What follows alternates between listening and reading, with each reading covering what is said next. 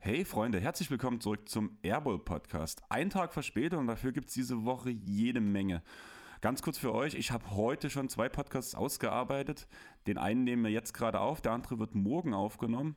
Und danach werde ich nach der Podcastaufnahme und dem Schnitt und dem Releasen der Folge noch einen Podcast ausarbeiten. Das ist die Titans Area mit Tanner Graham, dem Power Forward aus Kanada von den Dresden Titans, mit dem wir morgen eine Folge aufnehmen werden. Die Folge wird dann eine Woche später erscheinen. Aber ja, was haben wir vor? Wir haben die Postseason starten lassen, sage ich mal so. Die letzten Regular Season Games sind durch. Und ja, erst am letzten Tag hat sich das Setting entschieden, wer gegen wen ran muss. Und wir wollen für jedes Play-In-Spiel eine Folge herausbringen. Ein kleinen Disclaimer gibt es schon. Chris hat ein bisschen Probleme bei der Terminfindung für das Matchup mit den Miami Heat und Atlanta Hawks bekommen, weil zum Beispiel Lorenzo im Urlaub ist und wir keinen richtigen Miami Heat-Experten auf die Schnelle gefunden haben, weshalb er mit Sven Scherer ein Recap des Spiels aufnehmen wird, was danach am Mittwoch droppen wird.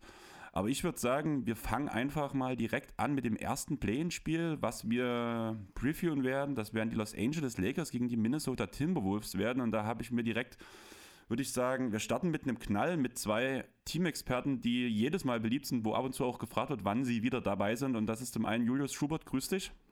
Einen wunderschönen guten Tag. Danke für die Einladung. Und Tobi Bühner, grüß dich. Hallo zusammen. Erste Frage, Tobi. Ähm, du bist ja eigentlich der Spurs-Experte. Ich bin auch bloß auf die Wolves bei die, oder zu dir gekommen, weil du die ja immer bei Jonathan previews vor der Saison. Warum die Wolves? Ja, ich weiß gar nicht. Das hat irgendwann mal vor vier, fünf Jahren angefangen, dass mich das Team einfach auch zunehmend mehr interessiert hat. So mit Towns vor allem, ähm, den ich schon immer einen super coolen Spieler fand und vor allem ein Spieler, der, der einfach das Spiel völlig auf eine andere Art und Weise spielt als so jeder andere Big, der so ein bisschen eine andere Geometrie in das Spiel reinbringt. Das hat mich immer fasziniert. Und da bin ich dann irgendwie dabei hängen geblieben, dass ich mir jedes Jahr relativ viele Wurstspiele angucke. Ich weiß nicht, warum ich mir das noch antue, wenn ich ehrlich bin. Hm. Ja, ich muss auch sagen, ein kleinen Faible für die Wolves habe ich ja auch. Das war so das erste Team, was ich wirklich ein bisschen mehr verfolgt habe, weil ich das Team-Logo damals so geil fand. Und mittlerweile sage ich mir auch, es ist ein bisschen schwierig, auch aufgrund verschiedener Aussagen der Starspieler oder eines der Starspieler in der Offseason zum Beispiel von Anthony Edwards hat das Team auch noch unbeliebter für mich gemacht. Aber darum soll es jetzt nicht gehen.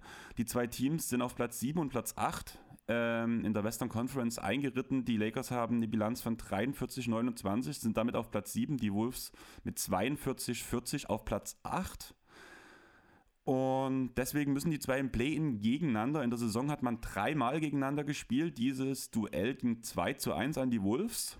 Und allgemein sieht es derzeit so aus, dass fünf der letzten sieben Spiele der beiden Teams ähm, an die Wolves direkt gingen. Macht dir das Angst, Julius? Nein. Wenn ich das jetzt mal ganz ausführlich beantworten darf. Äh, nein, macht's nicht. Ähm, weil es noch kein 11-0 ist, oder? Ähm, wir zählen äh, Ringe bei den Lakers und nicht Regular Season, äh, Regular Season Siege in Serie, wie das die Clippers gerne handhaben. ja, das funktioniert nur gegen ein Team, von daher. Mm, mm. ja, ich muss das nochmal sagen, nachdem ja Chris Ey, auch debattiert ja. hat dafür, dass ich habe mich ja stark für den in unserem End-Season-Sport, sage ich mal, im Wild Wild West, habe ich mich ja stark für den Sieg der Clippers gemacht gegen die Lakers. Ich muss ja. das nochmal erwähnen, dass es genauso eingetroffen ist, wie es passiert, wie ich es gesagt habe.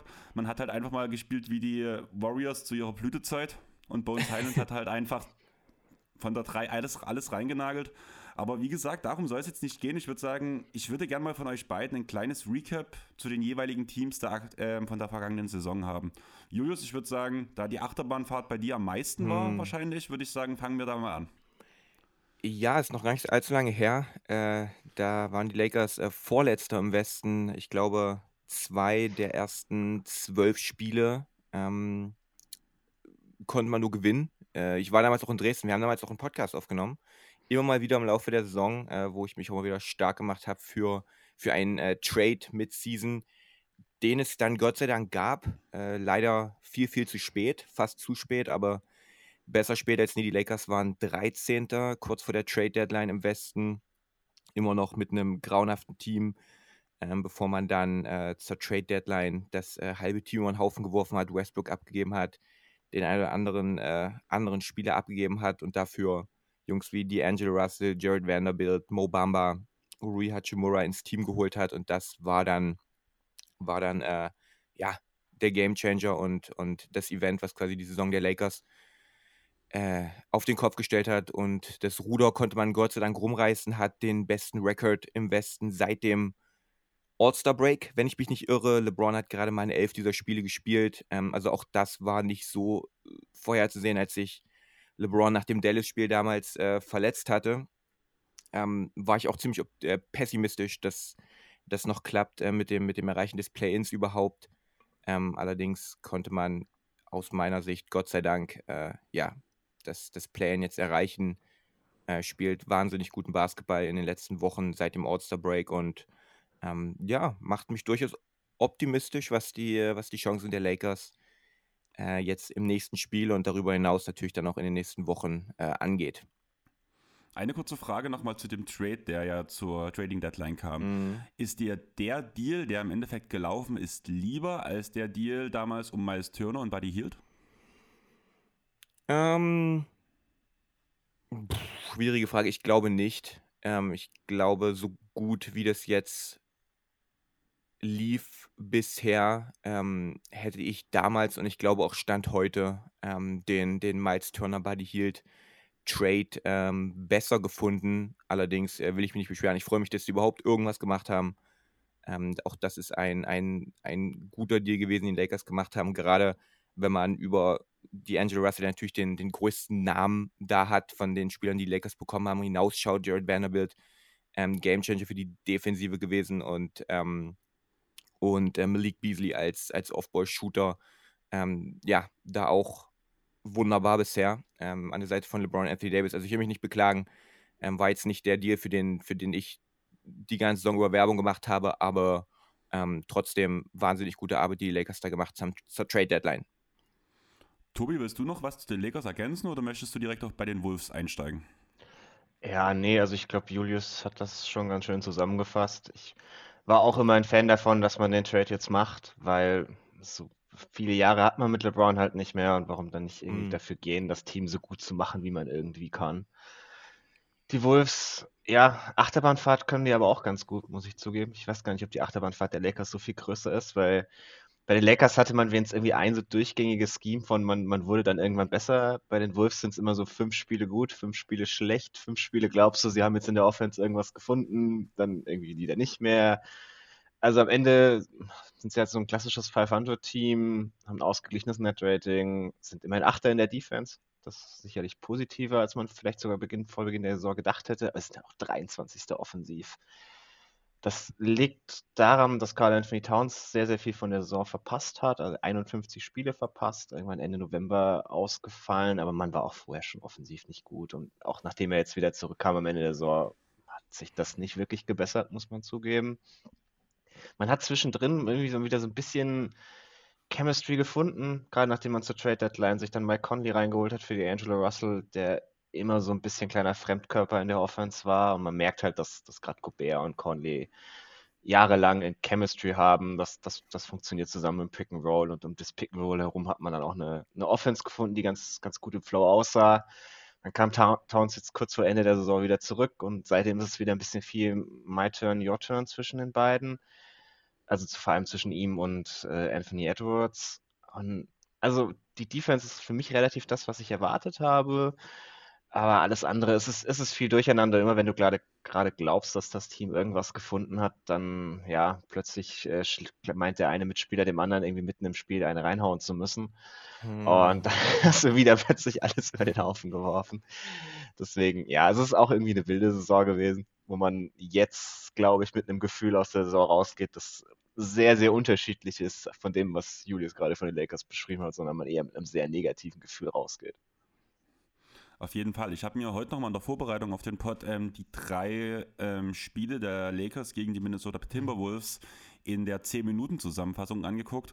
Zum einen musste man sagen, bis auf das letzte Spiel haben nie alle gespielt. Entweder war Towns raus, LeBron war raus, Davis war raus. Die großen mhm. Spieler mhm. haben immer wieder gerestet, muss man ganz ehrlich sagen. Oder beziehungsweise waren halt verletzt im Falle von Towns und auch LeBron größtenteils oder Davis, Anthony Dato Davis, wir kennen das Problem. Ähm, ein großer Bestandteil darauf hin, da warum die äh, Minnesota Timberwolves zwei der drei Spiele gewinnen konnten, war Jaden McDaniels.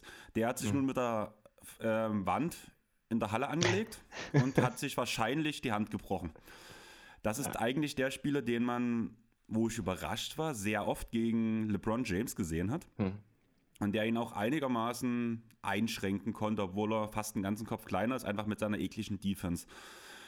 Davis hat mit Gobert unterm Korb gemacht, was er wollte, aber trotzdem, sobald Ness Reed oder Carl Towns da standen, war es trotzdem noch viel, viel schlimmer. Du hast jetzt schon das auf, ähm, den Schlag gegen die Teamkollegen angesprochen. Man weiß nicht, wie es bei Towns weitergeht. Bei äh, Jaden McDaniels ist man sich ziemlich sicher, dass er nicht mitspielen wird gegen die Lakers. Haben die Timberwolves überhaupt eine Chance oder was müssen die Timberwolves richtig machen, um die Lakers zumindest zu ärgern? Also zuerst äh, Gobert, ich glaube ehrlich gesagt, dass er spielen wird. Ähm, klar, das ist jetzt ein hm, bisschen okay. viel, viel Kaffeesatzleserei, aber einfach diese, diese Aussagen von Tim Connolly nach dem Spiel gestern, von wegen, wir klären das bei uns intern, hört auf, mich zu fragen. Also, das klingt für mich halt hart nach, ja, wir, wir geben ihm seine 50.000 Euro Strafe, aber deswegen verzichten wir nicht im Play-In auf ihn. Ähm, also, hm würde davon ausgehen. Zumal man macht, noch ein ganz schöner Punkt, ich habe heute Morgen den Nate Duncan Podcast noch gehört, ganz schöner Punkt, man, wenn man ihn jetzt ein Spiel sperrt oder so, dann macht man die Story ja nur noch größer, als sie eh schon ist. Also wenn er dann zum zweiten Play-in-Spiel wieder zurückkommt, dann wäre jede Frage in Vorbereitung für dieses Spiel nur, ah, du bist wieder da und wie, was machst du da draus und so. Und dann also hast du die Story noch mehr aufgebläht, das tut dem Teamgefüge auch nicht gut. Ähm, oder auch wenn man ihn die ganze Zeit nicht spielt und sie gewinnen dann plötzlich, dann spielen sie Playoffs, spielt er da wieder und wenn nicht, dann hast du im Sommer auch ein Riesendrama. Deswegen, also die einzig logische Variante, wie du irgendwie damit wahrscheinlich umgehen kannst als Team, ist ihn einfach jetzt so schnell wie möglich wieder aufs Feld zu schicken und das Ganze irgendwie versuchen, so ein bisschen unter den Teppich zu kehren.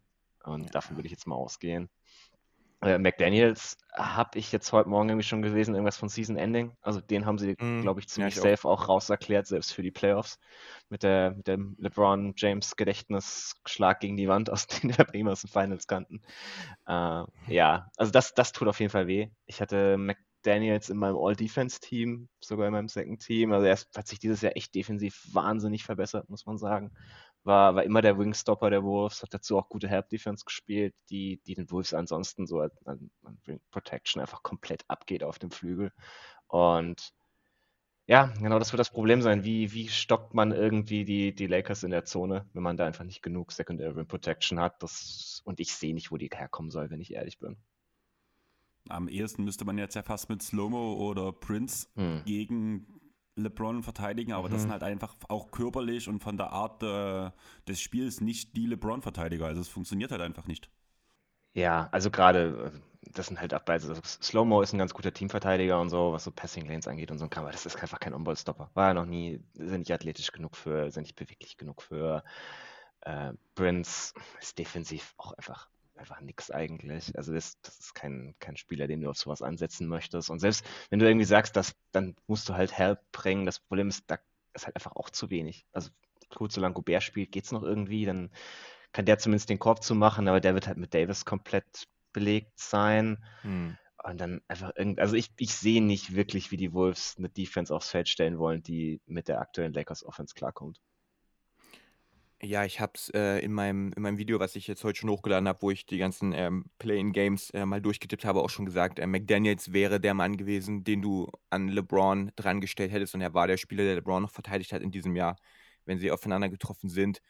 Ähm, und er ist jemand, äh, Tobi hat es gerade schon gesagt, ein, ein elitärer Wingstopper, On-Ball-Defender, Point-of-Attack-Guy, ähm, der LeBron das Leben zumindest hätte schwer machen können und LeBron zumindest hart arbeiten hätten lassen können dafür, dass er quasi in die Zone kommt. Und das fehlt jetzt. Und ähm, das ist natürlich, das ist natürlich ein riesiger Verlust. Und ich sehe ehrlich gesagt auch nicht, wie die Timberwolves äh, LeBron und AD aus der Zone quasi ähm, ja, fernhalten wollen. Es ist jetzt auch nicht mehr der Luxus da, dass, dass Russell Westbrook neben den beiden steht und man einfach äh, ja, offensiv äh, ja, 5 gegen 4 spielen kann. Das geht jetzt auch nicht mehr. Die Lakers haben Shooting im Team. die Lakers haben Spieler, die man halt nicht einfach hinter der Dreierlinie komplett ignorieren kann. Äh, von daher, ja, wüsste ich jetzt nicht, was Minnesota machen möchte, selbst mit Rudy Gobert ähm, gegen, gegen diese Lakers-Offensive. Wenn man dazu noch bedenkt, dass Nas Reed ja auch noch mindestens vier Wochen ausfällt, ist ja schon danach der nächste mhm. Center, der zumindest angeschlagen ist. Die Teamchemie stand jetzt, sollte halt auch ein bisschen komisch sein. Denkt ihr, das kann wirklich alles geklärt werden über diesen Tweet von ähm, Gobert, wo er sich bei den Fans und der Organisation entschuldigt hat?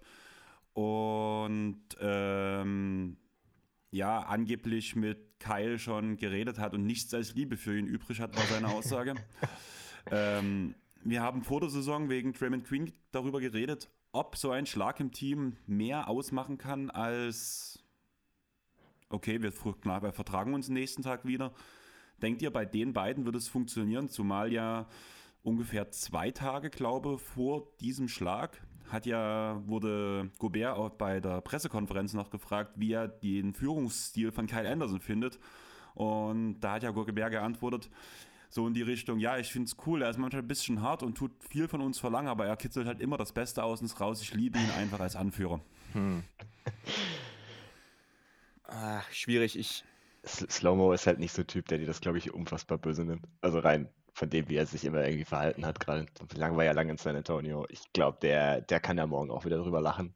Und dann ist halt mehr so ein bisschen, ist halt die Frage, wie diese Gesamtteamchemie gerade so aussieht. Das sah halt nicht so geil aus, dass in dem Moment, wo er diesen Schlag geschmissen hat, irgendwie drei Spieler aufgestanden sind und ihn erstmal wegschubsen wollten und das auch nicht gerade zimperlich. Also es war nicht so ein, so ein Hold me back, sondern das war mehr so ein, yeah. drei Spieler stehen mhm. auf und jetzt äh, zeigen wir dir mal, was los ist. Und ich, ich weiß Wir haben halt nur drauf gewartet.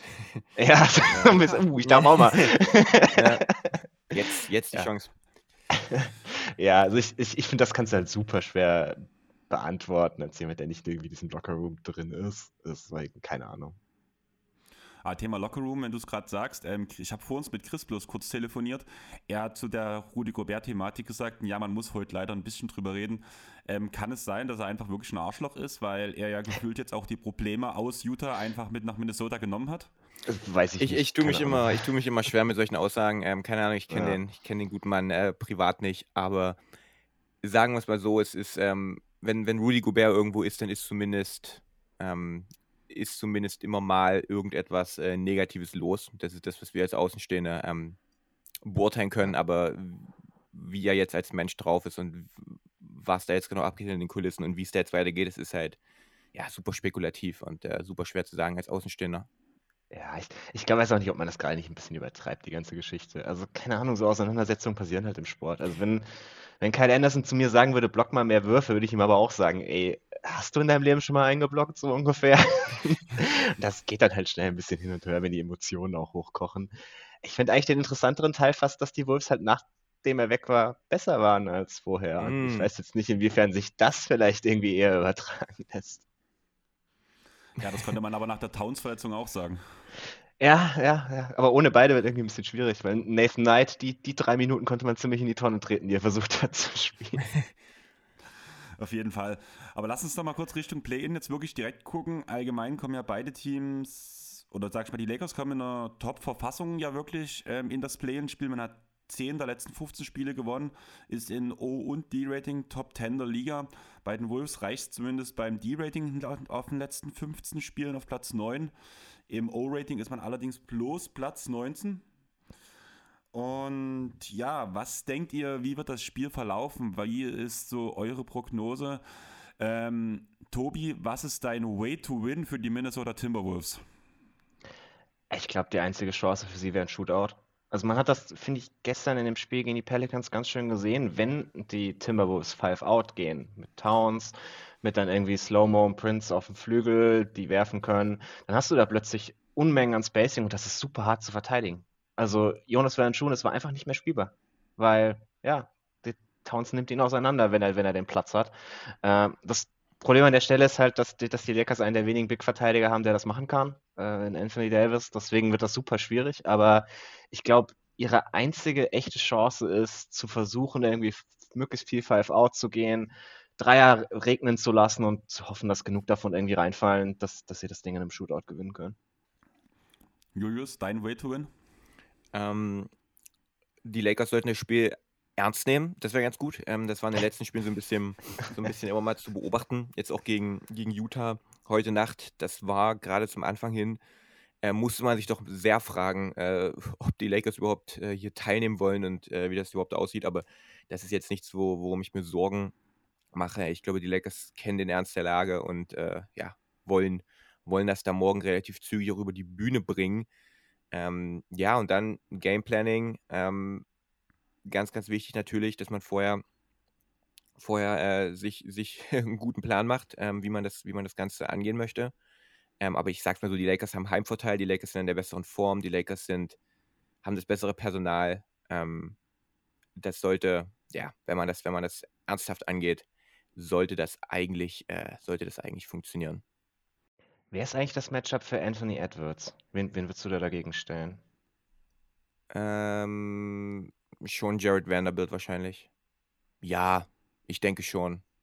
Jared Vanderbilt würde ich an, würde ich an den Mhm. Ant-Man ranstellen. Und dann hast Ja, du, hat zumindest die Athletik, um irgendwie gegenzuhalten. Ja.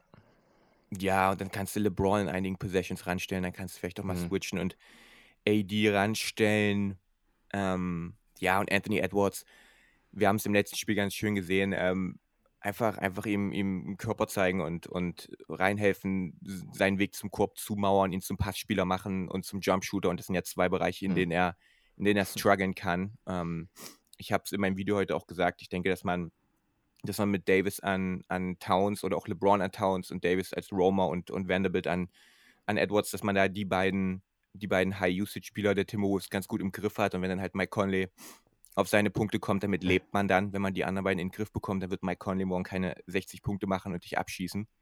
Ähm, Mhm. Von daher denke ich schon, dass man da, ähm, dass man da ganz gut aufgestellt ist und dann hat man halt die Star Power von, von James und Davis. Ähm, und ich, wie gesagt, wüsste jetzt nicht, man dieses Two-Man-Game der beiden stoppen soll. Wir haben Austin Reeves, der, der in der Form seines Lebens ist.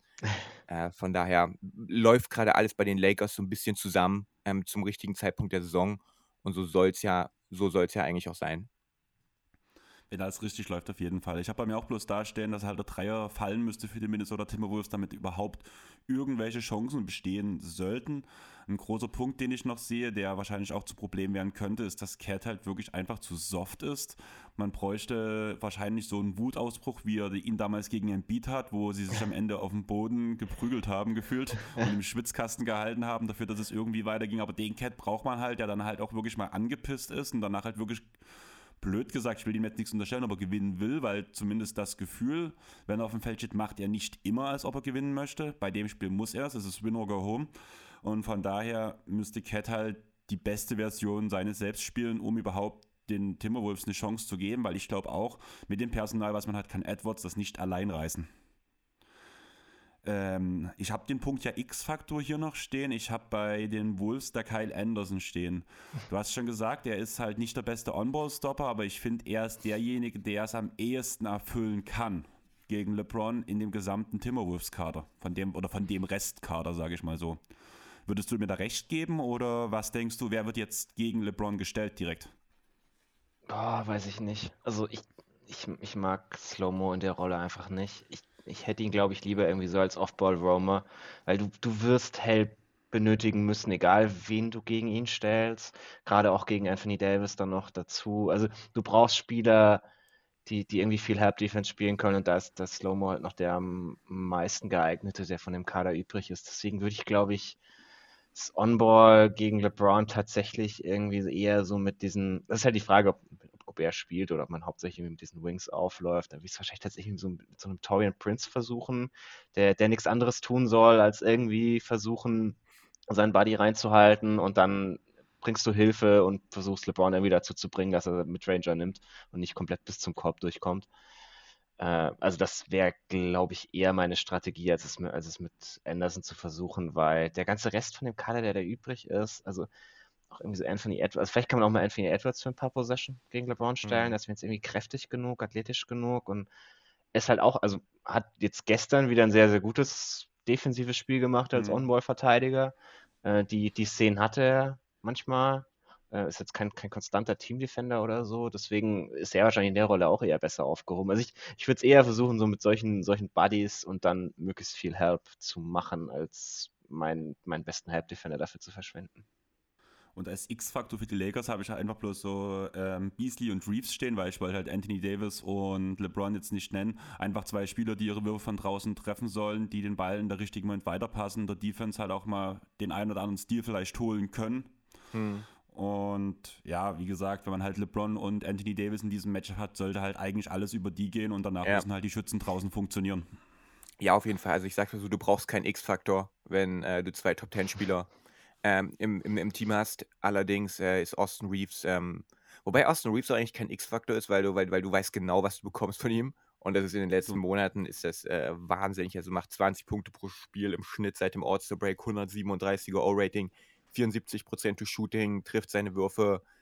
Und äh, das, das ist vielleicht ganz, äh, ganz cool hier. Kleines, kleines Shoutout noch an, an Austin Reeves, der sich einfach von einem, von einem Star in seiner Rolle und in seiner kleinen Rolle, der, der so ein bisschen Alex Cruz so ähnlich unterwegs war jetzt ähm, im letzten Jahr und vor allem in diesem Jahr und einfach ein toller Advantage Extender und Capitalizer ist und, und da wunderbar die Vorteile, die die Stars quasi kreieren, da erweitern kann, Kapital durchschlagen kann, seine Kollegen besser macht und irgendwie seit dem All-Star-Break als jemand agiert, der zu einer primären Option in der Offensive geworden ist, gerade in Abwesenheit von LeBron und, und da Pick and Roll läuft und, und Isolations und auf einmal da super viele Ballhandling-Aufgaben übernimmt, Pull-Up-Dreier verwandelt, Fouls zieht ohne Ende, was so überhaupt nicht vorherzusehen war. Also auch das ist mal noch ähm, einfach was, was, was das Ceiling dieses Teams extrem, extrem erhöht.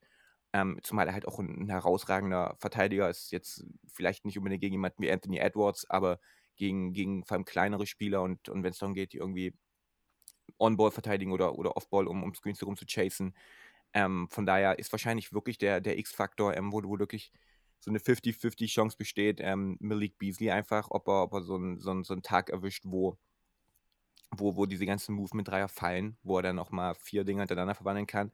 Wenn das passiert, dann, dann ist komplett vorbei für die Wolves. Ich sag's mal so, wenn, wenn, wenn Beasley heiß läuft und alles trifft, dann, dann ist das Ding durch. Wenn, wenn nicht, dann ist es wahrscheinlich nicht schlimm, aber wäre natürlich cool, wenn, wenn, ja, wir da ein bisschen Production bekommen, zumal er halt kein besonders guter Verteidiger ist, nicht besonders gut am Ball und dann halt auch daran gemessen wird, ob er seine Würfe trifft. Und dann wäre natürlich schön, wenn die, wenn die fallen. Aber wie gesagt, ich mache mir hier keine allzu großen Sorgen. Ich will nicht überheblich rüberkommen oder so, aber ja, die Lakers sollten, sollten das im Griff haben, wenn sie das Ding einigermaßen ernst nehmen. Also ich sag mal so, ich habe beim letzten Jahr beim Playen genau so geredet als Clippers-Fan. Ja gut, wenn nicht gerade naja, Corona mm, bekommt. Mm, ja, dann Also wenn LeBron und Davis morgen raus sind, dann äh, ja, komme ich hier gern wieder in den Podcast und dann reden wir, reden wir darüber. Ach ja, können wir dann ein Sorgentelefon aufmachen, wie wir es jetzt bei Unbedingt. Dallas geplant haben? Also, Therapie. Hm. Machen wir, wir machen tatsächlich noch eine Sonderfolge, entweder in der Offseason oder noch während Playoffs, wenn wirklich mal irgendwie Flaute sein sollte oder irgendwann einfach zwischendurch. Da hole ich mir Sandro von Dallas Maths Germany rein und Tobi vom Auf ein Kurt Podcast und dann machen wir wirklich ja. Therapiestunde, haben wir gesagt. Das ja. ist der, der größte Depri-Pot des Jahres. Wahrscheinlich zumindest in der deutschen Basketball-Community schon mit der Dallas-Band-Fanbase, die man halt hat. Ja, Man könnte sich ja. ganz viele Stimmen reinholen, das könnte lustig werden. Ähm, kurze Frage noch zu Dennis Schröder. Er steht ja auf Day-to-Day, -Day, wird wahrscheinlich spielen morgen? Ich habe nicht gehört, dass er nicht spielen soll. Ähm, Deswegen gehe ich davon aus. Ich gehe ich geh davon aus, dass er, dass er spielen wird, dass es eher so eine, so eine Vorsichtsmaßnahme war, dass man ihn, Wie groß man ihn nicht ist spielen seine lässt. Rolle danach jetzt Richtung Playoffs? Was denkst du? Wie sehr bei, braucht man ihn? bei Dennis ist es immer ein bisschen schwierig, weil ähm, man freut sich, wenn er gut spielt, aber ähm, je mehr Selbstvertrauen er dann entwickelt in seine eigenen Fähigkeiten, desto, desto mehr macht er. Und das kann dann auch schnell nach hinten losgehen. Deswegen, wenn, wenn Dennis irgendwie einen Midrange-Jumper trifft, dann freue ich mich, da freue ich mich über diese beiden Punkte, mache mir ein bisschen Sorgen um die langfristigen Auswirkungen in den nächsten Minuten, ähm, weil, weil ich dann weiß, die nächsten drei, drei dieser Würfe folgen dann schnell. Ist ein herausragender Point Guard Defender, ist eine echte Klette am Ball ähm, und, und an diesem Ende auf jeden Fall unfassbar wichtig. Aber, aber gerade in der Offensive dieses Teams mit, mit der Entwicklung von Reeves, die ich gerade schon skizziert habe, ähm, bin ich immer ein bisschen, ein bisschen skeptisch, wenn, wenn ich sehe, dass LeBron und Davis auf dem Parkett stehen und dann Dennis Schröder in drei Angriffen in Folge der primäre Ballhändler ist. Das äh, mag ich dann nicht unbedingt. Von daher ähm, ist es immer, bin ich prinzipiell würde es mich natürlich freuen, wenn er dabei ist, gerade auch defensiv. Ähm, aber ähm, sollte seine Rolle auch in Richtung Playoffs ein bisschen kleiner werden und ähm, ja, sollte er sich da ein bisschen zurücknehmen, hätte ich da auch nichts dagegen, sagen wir es mal so. Okay, dann würde ich sagen, kommen wir ins Eingemachte. Ähm, eure Tipps für die jeweiligen Spiele wird, also so wie es bis jetzt klang, sind wir uns eigentlich alle einig, oder? Ja. Ja. Tobi, also ich hast, denke auch. siehst du die Ich Chance? denke. Ja, also ich habe mir so, so 85, 15 aufgeschrieben. Ich weiß nicht, in einer, einem Game Sample weißt du nie. Ähm, Kann alles passieren, ja. dafür ist, dafür ist die moderne NBA auch zu, auch zu volatil mit den vielen Dreiern, die genommen werden. Wenn da halt mal ein Team 20% trifft und das andere 40, geht das ganz schnell. Aber wenn die Spiele normal laufen, ähm, dann sehe ich da nicht viel Land für die äh, Wolves. Ja, sehe ich eins zu eins genauso. Meine Frage wäre noch, wenn jetzt die OKC Thunder oder die Pelicans weiterkommen würden, gegen welches Team von den beiden könnten die Wolves gewinnen und gegen welches nicht? Also ich habe mir aufgeschrieben, wenn zumindest Gobert dabei ist, wird es gegen OKC eine relativ klare Sache. Gegen die Pelicans sehe ich sie ungefähr auf Augenhöhe. Und bei den Lakers halt jeweils, sie sollten beide Teams schlagen. Interesting. Also ich habe ja gestern schon mal so, ich habe eigentlich ehrlich gesagt diesen Pod darauf vorbereitet, dass wir äh, Wolves gegen OKC aufnehmen, weil ich mir da ge gestern noch relativ sicher war, dass das irgendwie so laufen wird, aber gut. Äh, habe mir dann gestern sogar noch das, das Spiel gegen OKC angeguckt, wo die beiden Teams halbwegs komplett waren.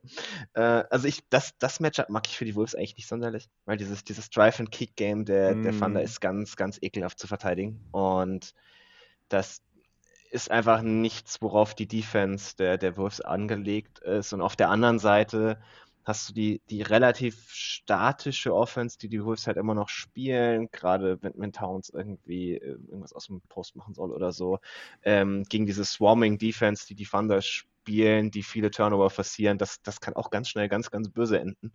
Ähm, ich glaube, da ist es gar nicht so schlimm, dass es den, den Thundern halt an Size mangelt gegen die Bigs, weil, wenn wir ehrlich sind, die Wolves Bigs können das nicht so wirklich Ja, ja. ausnutzen. Also es gibt einen Grund, warum die 26. im Offensiv-Rebounding sind auf beiden Seiten des Feldes, obwohl sie ständig mit zwei Bigs auflaufen. Ähm, deswegen, also ich, das, das Matchup mag ich für sie gar nicht, auch wenn ich sie vom Talentlevel her wahrscheinlich höher sehen Mhm. würde. Ähm, da finde ich das, das Pelicans-Matchup wahrscheinlich fast das einfachere, weil das hat man gestern einfach gesehen, äh, dass die defensiv gegen, gerade gerade wenn die Wolves Five Out gehen, da nicht so viel entgegensetzen zu haben und offensiv. Also ich, ich weiß nicht, ich finde dieses Pelicans-Team, solange solange Zion spielt, offensiv einfach irgendwie ein bisschen merkwürdig. Die, die, die können so unfassbar kalt laufen und sind teilweise einfach so inkompetent. Also wenn ich gestern dies, diesen, das, die hatten irgendwie einen 5-Minuten-Stretch, wo sie gefühlt keinen Korb gemacht haben und Brandon Ingram läuft kein einziges Mal irgendwie Pick and Roll gegen einen Guard oder sowas, wo er einmal das gemacht hat und es lief top und danach sind sie davon, haben sie dann völlig aufgehört und haben einfach keinen Punkt mehr gemacht. Ähm, deswegen, also ich glaube, das Matchup würde ich den Wolves sogar zutrauen. Äh, da würde ich sie, hätte ich sie als, als Favorit. Gegen die Thunder weiß ich nicht. Das, das wird schwierig. Ja, sehe ich ähnlich. Ja, Okay, Ich, dann äh, wäre jetzt, ja. Los. Ähm, ich, ich konnte mich nicht ganz, ganz dazu durchringen, ähm, die Thunder zu tippen äh, im Spiel gegen New Orleans. Äh, ich hätte es fast gemacht, aber war dann doch hauchdünn, äh, habe mich dann doch hauchdünn für die, für die Pelicans entschieden. Aber ähm, ja, ich stimme Tobi da voll zu. Ja, kleiner Spoiler, bei mir wären es auch die Pelicans, wären die dann Mhm. weiterkommen, aber darüber rede Mhm. ich morgen mit Lars und mit David Groth. Ähm, ja, habt ihr noch was? Wollt ihr noch irgendwas droppen, wo ihr dabei wart, mit dabei seid?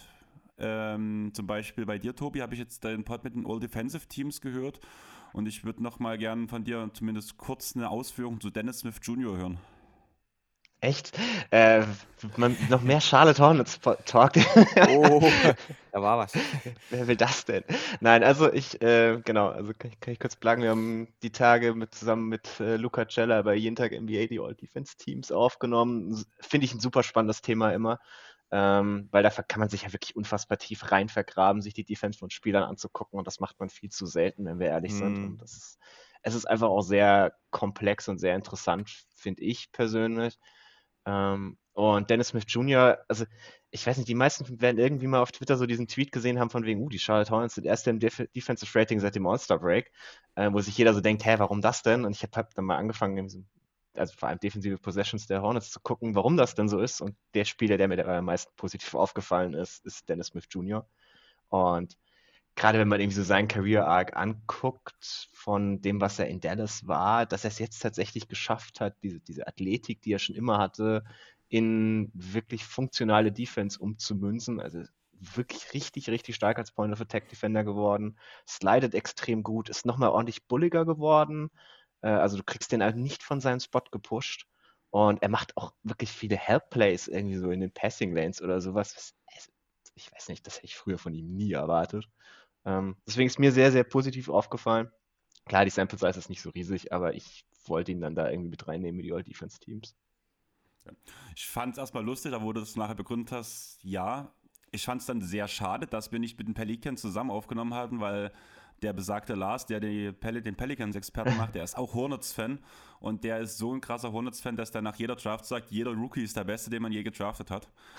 Von daher würde er sich sehr, sehr stark auch für Dennis Smith Jr. freuen. Er wollte unbedingt Isaiah Thomas letztes Jahr nochmal verlängert haben für diese Saison. Ich glaube, bei Dennis Smith Jr. kann man sich da eher drüber Gedanken machen. Was kommt bei euch noch, Julius? Was hast du jetzt demnächst vor? Du hast jetzt ja jeden Tag ein Video gedroppt. Äh, ja, ich, äh, wie gesagt, heute kam, kam mein, mein Play-in-Prediction, gestern kam, kam mal wieder ein Lakers-Video. Ähm, ja, das plane ich jetzt auch eigentlich so, so weiterzumachen. Ich wollte mal, mal über die ganze Dallas-Situation noch ein bisschen reden, das kommt vielleicht morgen. Und dann geht's ja los und dann kommen, dann kommen äh, die, die Videos zu den Play-in, zu den Play-in-Games und dann, und dann äh, die täglichen Analysen zu den, zu den Playoff-Spielen, was ich eher am liebsten mache, auf, auf Adjustments in, in den Playoff-Serien gucken, ähm, auf, diese, auf diese ganzen taktischen Aspekte des, des Playoff-Basketballs, was, was ich ja eher am allerliebsten mache. Ähm, genau, im Podcast haben Lorenz und ich über die besten äh, Wings der NBA geredet, haben da mh, hm, jetzt so ein kleines Format, wo wir in der Woche davor über die besten Bigs geredet haben. Jetzt diese Woche über die besten Wings, wo wo ich ein bisschen mit Lorenzo aneinander geraten bin, weil er, ähm, weil er Michael Bridges über, über Brandon Ingram gesehen hat oder, ähm, oder was war noch, was war das andere, mega kontrovers. Ich glaube, es war, es war irgendwie Jalen Brown über, über Jimmy Butler, also mal ein bisschen aneinander geraten. Aber ja, das werden wir dann über die besten, über die besten Ballhändler slash irgendwie Lead Guards ähm, noch machen, dann im, im Verlauf der Playoffs das nächste Ranking. Ähm, von daher doch da jede Woche jede Woche Content. Bleibt das bei jedem Format jetzt so, dass er LeBron James einfach rauslässt, weil er alles macht? Äh, ja, ja, genau, genau. Äh, das, das ist der Plan. Das ist der Plan. Aber ich, ich rede schon oft genug über LeBron James. Äh, von daher können die Leute das, glaube ich, verkraften, wenn sein Name da mal ein bisschen, ein bisschen weniger häufig fällt. Da bin ich ja mal gespannt, wie viel du den Namen LeBron James nächstes Wochenende in den Mund nehmen wirst, wenn du bei uns in Dresden bist. Sehr oft. Wir sehen uns ja. Sehr, sehr oft. Ja du, du, bist ja leider nicht dabei. Wir haben ja gesagt, wir treffen Schade. uns irgendwann im Mai nochmal zum Trinken ja, gehen. Auf jeden Fall. Und dann danke auf jeden Fall nochmal, dass ihr dabei wart. Folgt ähm, Julius seinem YouTube-Kanal Just a Kid from Germany. Die ganzen Social-Media-Seiten heißen 1 zu 1 so, bis auf mm. Twitter. Da ist Just a Kid from G, oder? Exactly. Da war der, äh, da darf der Name nicht so lang sein. und natürlich auch im Double Step Back Podcast. Mm. Tobi, dir muss man ja größtenteils auf Twitter eigentlich bloß folgen. At Tobi Bühner, oder? Unterstrich Bühner. Äh, oh, jetzt, jetzt packst du mich auf den Spot. Ich glaube zusammen. okay.